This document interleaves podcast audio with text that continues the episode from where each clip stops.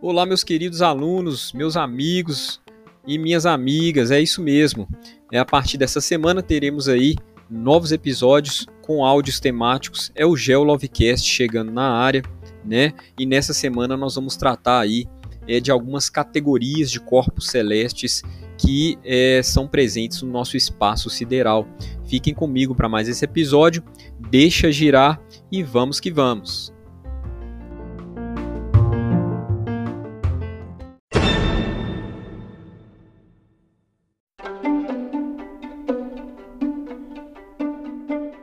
É isso aí, meus grandes amigos e amigas. Essa semana teremos aí o áudio temático Geolovecast tratando é, de um assunto muito interessante que diz respeito à nossa casa, né?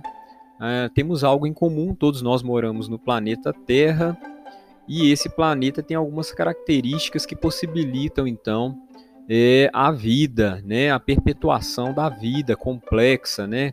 Que nós conhecemos aí, né? Com os nossos reinos vegetal e animal. É, lembrando que todo planeta, para ser considerado assim como tal, ele precisa ter algumas características específicas, né? Para ser um planeta, a primeira coisa é, que é necessário se observar é que ele tem uma órbita, ou seja, que ele gire em torno ali de uma estrela. No nosso caso é o Sol, né? E ele deve então girar em torno dessa estrela, é, vamos colocar como exemplo o Sol, e por sua vez deve ter uma, uma, um tamanho que seja suficiente para que a sua força da gravidade é, o deixe num formato próximo de uma esfera, né? É, isso é importantíssimo porque é, pequenos corpos celestes, que são todos aqueles que habitam né, o espaço sideral, é, normalmente não possuem uma força gravitacional muito grande é, em torno de si mesmos, né?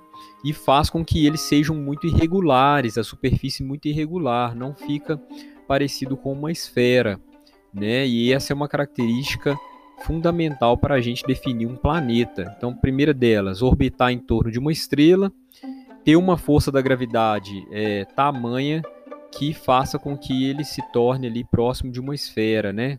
Um formato esférico.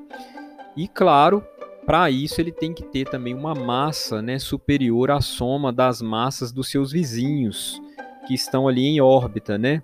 Ou seja, ele tem que ser um, um, um corpo celeste é, dominante, né, para que possa assim ser identificado como um planeta. Né? Nós temos também, além dos planetas tradicionalmente caracterizados, os planetas anões, que são aqueles com massas muito pequenas. É, eles não são astros de outros é, corpos celestes dominantes, né? Tem também uma órbita específica, é, possuem ali algum satélite natural com massa é, muito próxima do seu próprio tamanho, né? E existem ali então os chamados planetas anões. Né? Esses planetas aí é, são existentes também no nosso sistema solar. Um exemplo claro é Plutão, né? um planeta anão aí do nosso sistema solar. E existem outros exemplos também, certo? Mas o mais famoso aí, é, já bem catalogado, é Plutão. Ok, galerinha? Agora nós vamos falar de alguns outros corpos celestes importantes para o nosso estudo.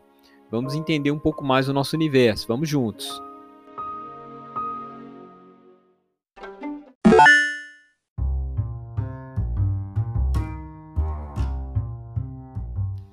Bom, já que falamos de satélite, né? E eu mencionei os satélites naturais, que são aqueles que é, orbitam ali os planetas do nosso sistema solar, né?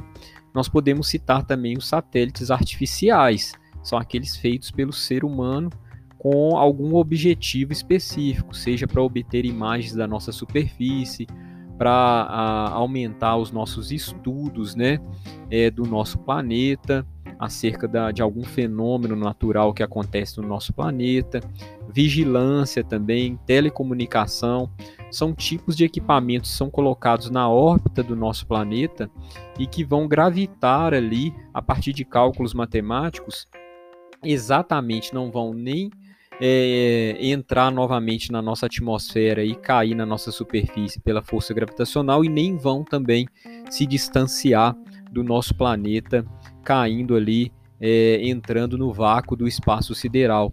Então, esses cálculos são muito precisos e a, o que é calculado é a distância é suficiente para que esse satélite artificial permaneça na nossa órbita terrestre, né? Então é um cálculo que vai procurar um equilíbrio entre as forças de atração e as forças de repulsão é, para que esse material não mais fique na nossa órbita. Então, esse ponto de equilíbrio é onde o satélite artificial vai se encontrar ali. E nós temos vários satélites artificiais na nossa órbita. Né? Isso é até um problema que tem sido debatido é, grandemente pela comunidade é, científica sobre o lixo espacial né, que fica em nossa órbita e pode provocar acidentes graves, né, caso um desses materiais que estão aí em volta do nosso planeta se choque com alguma outra missão, né, algum outro tipo de é, equipamento ou até mesmo algum astronauta que esteja em alguma missão. É algo muito grave que chama a nossa atenção. É, há um monitoramento muito forte é, da localização desses detritos, né, desses lixos espaciais. Mas é claro que isso, conforme o tempo vai se passando, a tendência é que fuja um pouco do controle. Né? Então isso é um problema já que a gente pode considerar muito sério, né? Mas falando não, não dos satélites artificiais e sim dos naturais, o que, que é um satélite, né, gente, em termos gerais? É um corpo que vai gravitar em torno de um astro maior, né? Então, sempre quando nós tivermos um corpo que gravita e tem um certo movimento repetitivo em torno de um astro maior no espaço sideral, nós estamos falando de um satélite. A maioria dos satélites são satélites naturais, né? É, basicamente todos os planetas do, do sistema solar têm satélites naturais. Existem exceções, Mercúrio e Vênus são planetas que não possuem satélite. Qual é o satélite do nosso planeta Terra? A Lua, tá? A Lua que é o nosso satélite que vai aí então determinar uma série de fenômenos no nosso planeta. Por exemplo, as marés oceânicas, né? As marés oceânicas são determinadas pela é, pela força gravitacional que a Lua exerce é, nas nossas águas, né? E é claro que existem vários estudos é, que apontam a influência é, desse satélite natural nosso em outros fenômenos, até em decisões que nós mesmos tomamos, como corte de cabelo, enfim, entre outras coisas, né?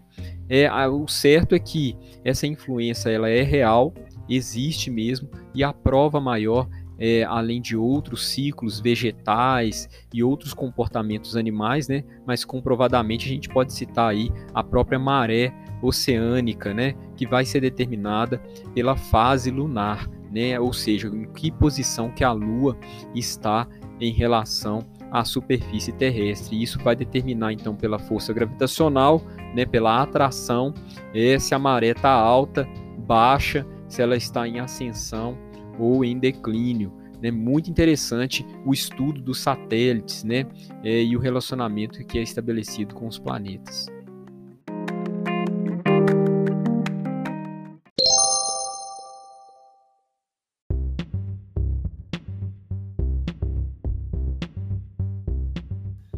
Bem, meus amigos, seguindo então nessa nossa série em que pensamos bastante sobre o espaço sideral, é interessante a gente pensar um pouco sobre dois corpos celestes, dois tipos de corpos celestes que é, despertam muito interesse, muita curiosidade de nós todos. Né? Vamos falar dos asteroides. Os asteroides são rochas, né? principalmente com estrutura metalizada, que vão orbitar o Sol é similar ao que acontece com os planetas, mas acontece que a diferença é que os asteroides têm uma massa muito pequena. Né? O diâmetro alcança aí apenas algumas centenas de quilômetros, né? É, alguns inclusive têm poucos metros de extensão e eles costumam ter uma forma é, é, uma forma ali não muito definida, né? Mas com diversas aparências ali é, determinadas, inclusive, pelo tipo de rocha é, de que são formados, né? Diferente dos cometas. Os cometas eles já vão ter também uma massa é, bem pequena, porém as órbitas dos cometas são órbitas mais irregulares, né? Eles são formados não somente de rochas, mas também de poeira congelada e alguns têm também é, neve, né? Esses cometas aí, alguns são muito famosos. Nós temos, por exemplo, o cometa Halley, um dos mais famosos, né? É, e o que acontece é que eles têm uma órbita que normalmente é irregular em torno do Sol, né?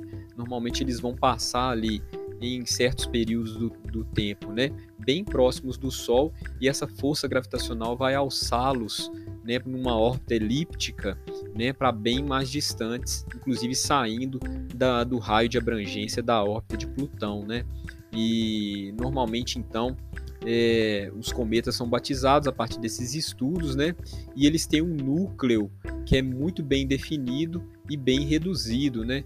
É, alguns cientistas, inclusive, apontam que a quantidade de água no nosso planeta que não variou desde a consolidação da nossa crosta terrestre, é, uma das teorias mais aceitas é a da panspermia.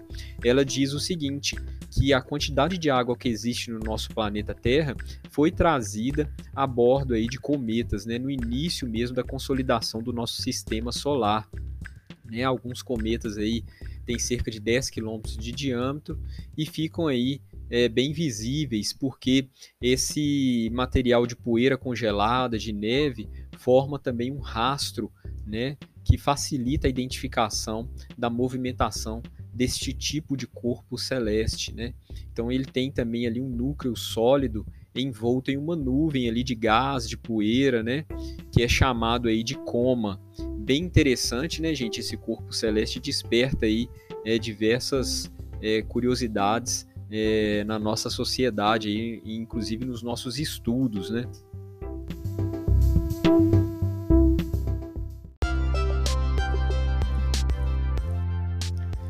Então é isso, galerinha. Encerramos aqui esse episódio do nosso GeoLovecast temático para essa semana. Não deixem de acompanhar as indicações é, de novas fontes de estudos sobre esse tema. Qualquer comentário ou dúvida no próximo GeoLovecast, eu também responderei. Basta enviar um e-mail é, que consta aí, inclusive, o nosso endereço na descrição é, deste podcast. Uma boa semana de estudos a todos é, e até a próxima semana com o nosso novo episódio do Geolovecast. Um forte abraço, vamos que vamos e deixa girar!